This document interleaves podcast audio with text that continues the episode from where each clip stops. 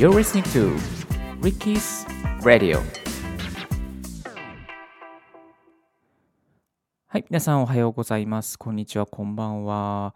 This is Ricky Broadcasting from Tokyo 声で便利を届けるポッドキャスターのリッキーが一日一つライフハックをシェアするポッドキャストをお送りしております。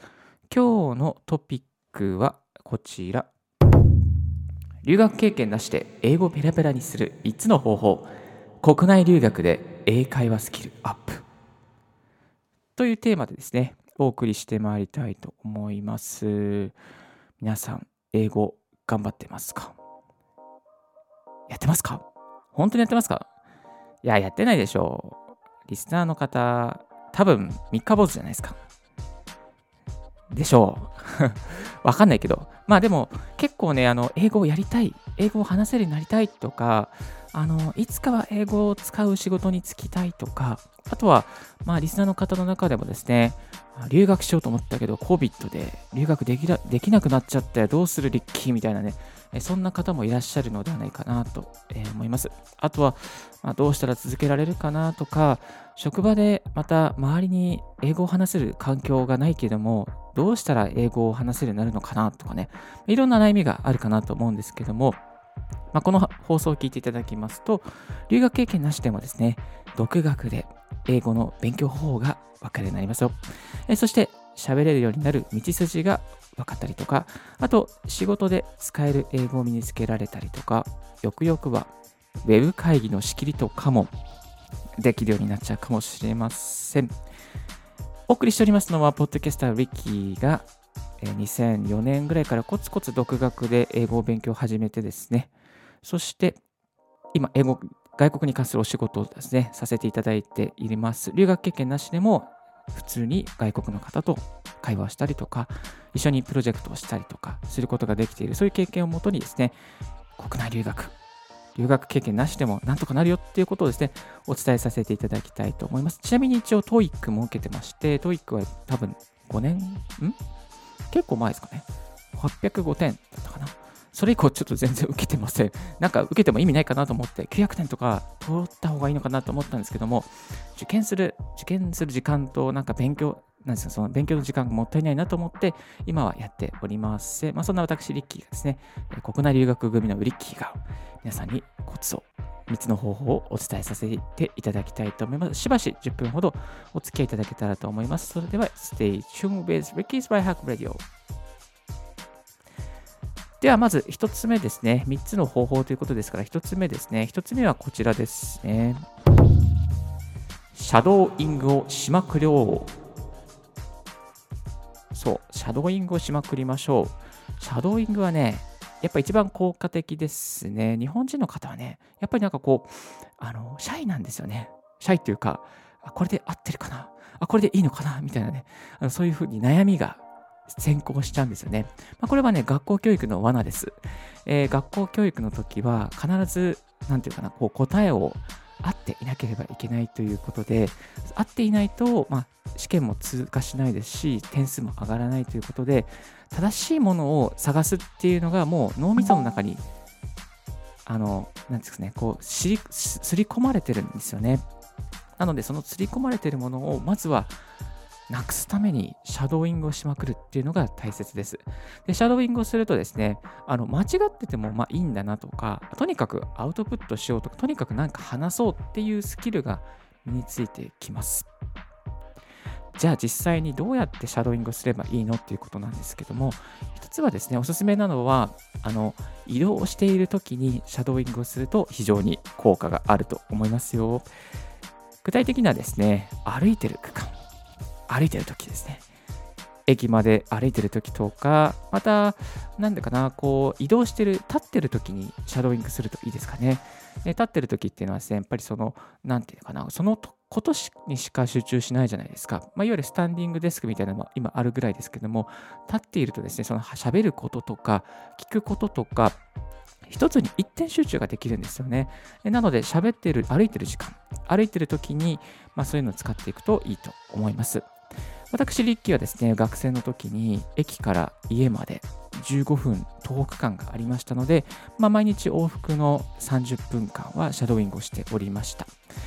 ちょっとね、多分ね、シャドウイングしていたので、まあ、商店街の人とかね、まあ、商店街も通る区間があったんですけども、商店街の人とかね、多分、なんだこの男性、この青年はみたいなね、そんな気持ちで、あのなんかブツブツ言いながら話してる人がいるみたいなね、そういうのもあったかもしれないですけど、でもそういうのお構いなしに、とにかく自分のスキルを身につけるために、英語のスキルを身につけるためには必要だと思いまして、ずっとコツコツシャドーイングをしておりました。えっ、ー、と、なので、皆さんのね、リスナーの方のライフスタイルに合わせて、例えば昼休みの時間とか、もしね、あの駅まで、えー、なんで、徒歩区間があればそういう区間をするとか、あとは今、COVID-19 のね、アウトブレイクですから、まあ、あの、車の通勤中にやっていくとかっていうこともね、できると思いますよ。ちなみにね、おすすめなのはね、もう一個ありますよ。Amazon Audible。Amazon Audible 最高ですね。この前のね、オンエアでもね、無料で読書する方法ってことで、あの、オンエアしてるんですけれども、まあ、何がいいかと言いますと、Amazon Audible に TOEIC のテスト対策本7000円分が0円で聞けるとか、あとね、聞く単とかね、あと VOA、Voice of America のニュースフラッシュの、まあ、5本セット。これ多分5000円ぐらいのが0円で聞けるとかね。まそういうね、英語のためのね、セット本がね、いっぱいあるんです。それがね、0円でね、なんと、えー、体験できちゃうんですよ。これはね、もうね、すっごい、これはね、もう本当に、って感じです。本当にやばいです。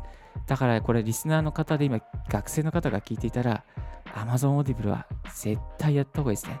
でこちらもね、リンク貼っておきますので、必ずチェックしてください。はい。これはチェックしなきゃダメですね。まあ、そんなこんなですね、いろいろな教材でシャドウィングをしていきましょう。隙間時間、空いてる歩いてる時間とか、またはね、まあ、会社の昼休みとか、また車の中とか、ぜひぜひそういうの時間を有効活用していってください。2つ目。2つ目はこちらですね。ストレスフリーな勉強サイクルをカスタマイズし続ける。もう一度言います。ストレスフリーな勉強サイクルをカスタマイズし続ける。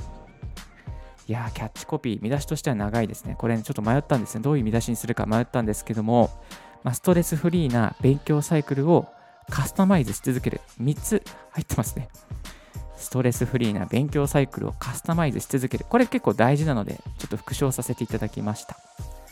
まあ、何かと言いますと、書店とかに並んでいる英語の勉強方法。これはね、確かに有効なんですけれども、必ずしもあなたのライフスタイルに、あなたの勉強方法に合うとは限らないですね。これ気をつけてください。はい。これでうまくいきました。この方法はいいですよ。とかね。それで、あ、やってみようかなと思ってやってみるのはいいんですけども、一旦ね、やってみて、レビューすることですね。はい。これね、本当に大事です。で、あのレビューしてみて、あ、これいいなと思ったらそれ続ければいいですし、あ、これはもうちょっとここの時間にやっていこうとか、あ、このこの隙間時間にやろうとか、あ、こういうふうに自分でノート作ってみようとかね、ちょっとオリジナルにカスタマイズすると非常に効果的です。ここの部分はね、結構見落としがちなんですよね。で、自分で調べて、それでえそれでその調べた結果だけが全てではないです。はい。このカスタマイズする力っていうのがあるかどうかっていうのが成功、まあ、成長できるかの鍵になっていきます。そして、ストレスフリーなっていうのがね、ポイントですよね。あの、ストレスフリー、まあ、ストレスがかからない状態。例えば、1日に単語100個覚えなければいけない。もうこれ絶対無理じゃないですか。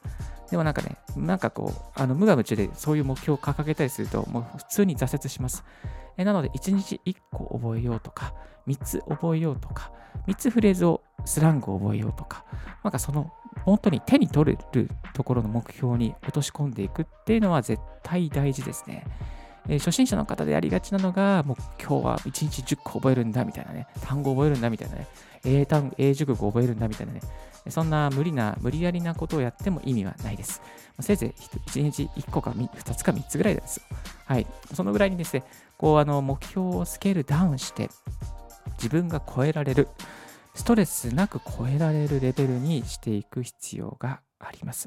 これでやっていくとね、あ、このストレスなく続けられるっていうかね、継続できるところにもつながっていきます。大体ね、ストレスがかかって、なんか三日坊主ですみたいなね、ことになっちゃうんですよ。だから、もうそういうのやめて、自分のライフスタイルに合わせて自分が飛び越えられるね、飛び箱の段数を設定して、それを毎日コツコツ積み上げていくことです。これしかないです。はい。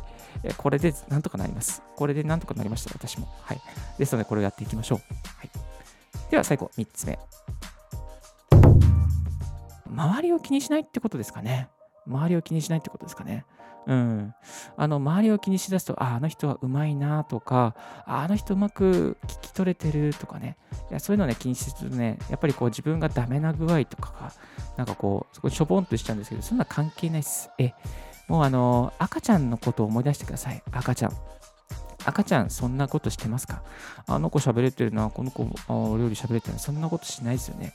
もう赤ちゃんになったつもりで、耳から聞きまくって、そしてもう何が、もうわけわかんないけども、とにかく喋り続けるっていうことですね。喋り続けているうちに言葉と言葉がつながって、えそして話せるようになっていきます。まあ、話すときにはですね、やっぱりこう、最近直近で覚えた単語なんかを使って、フルに使っていくと非常にいいと思います。で、本当にね、周りを気にしちゃうとね、やっぱりね、なんかね、こう辛くなってくるんですよね。えー、なので、こうそこは気にせずに自分の本当に超ドドマイペースを続けるということですね。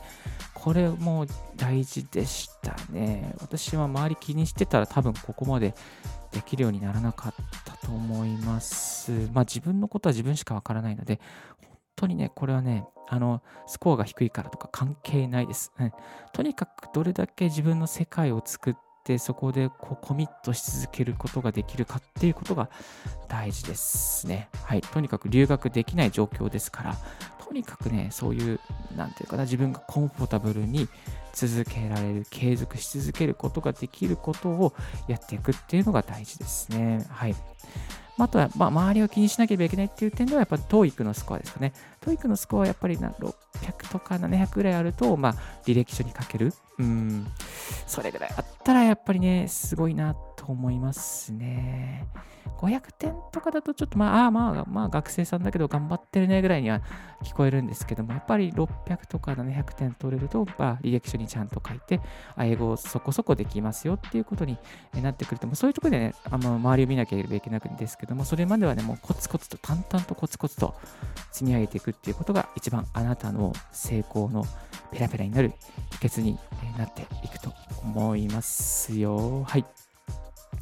今日は留学経験なしで英語をペラペラにする3つの方法ということでお送りさせていただきました。1つはシャドウイングをする。2つ目はストレスフリーな勉強サイクルをカスタマイズし続ける。そして3つ目が周りを気にしないということですね。3つお送りさせていただきました。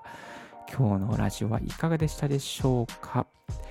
いやー、やっぱりね、英語はね、本当に大事ですね。なんかもうね、絶対今やった方がいいですよ。学生の方だったら時間あるうちに COVID のね、お休みが多いうちにね、在宅ワークが多いうちにね、やった方がいいと思いますよ。これはね、もう本当に、あの、今留学できないけど、国内留学でなんとかなります。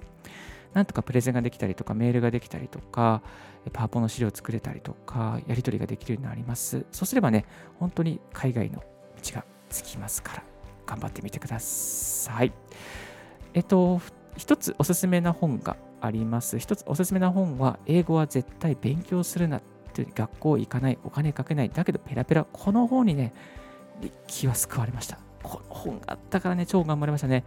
英語は勉強しない。耳からもう本当に赤ちゃんになったつもりで勉強するっていう気持ちをここで培うことができました。2004年の古い本なんですけども、確か Amazon とかで今300円で安く売ってますから、ぜひあの気になる方はこういう本をチェックしてみてください。今日の合わせて聞きたいは、英語を頑張っているけれどもの伸びない人に共通する3つのことということで、ちょっとドキッとするタイトルなんですが、英語を頑張ってるけど伸びないなっていう人の背中を見て、あ、こういう共通が、共通することがあるなということを3つまとめさせていただきました。ぜひ、こちらも参考に聞いてみてください。今日のラジオはいかがでしたでしょうか？少しでも役に立ったなと思う方は、ポッドキャスト、購読よろしくお願いいたします。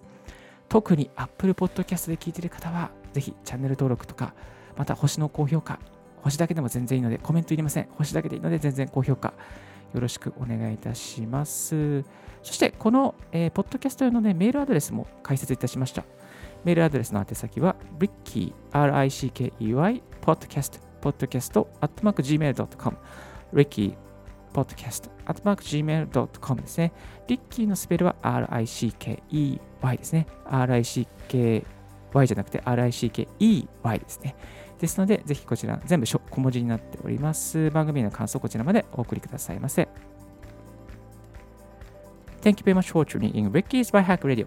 This Right Hack Radio has been brought to you by ポッドキャスターのリッキーがお送りいたしました。Have a wonderful and fruitful day. Don't forget, you smile. Bye bye.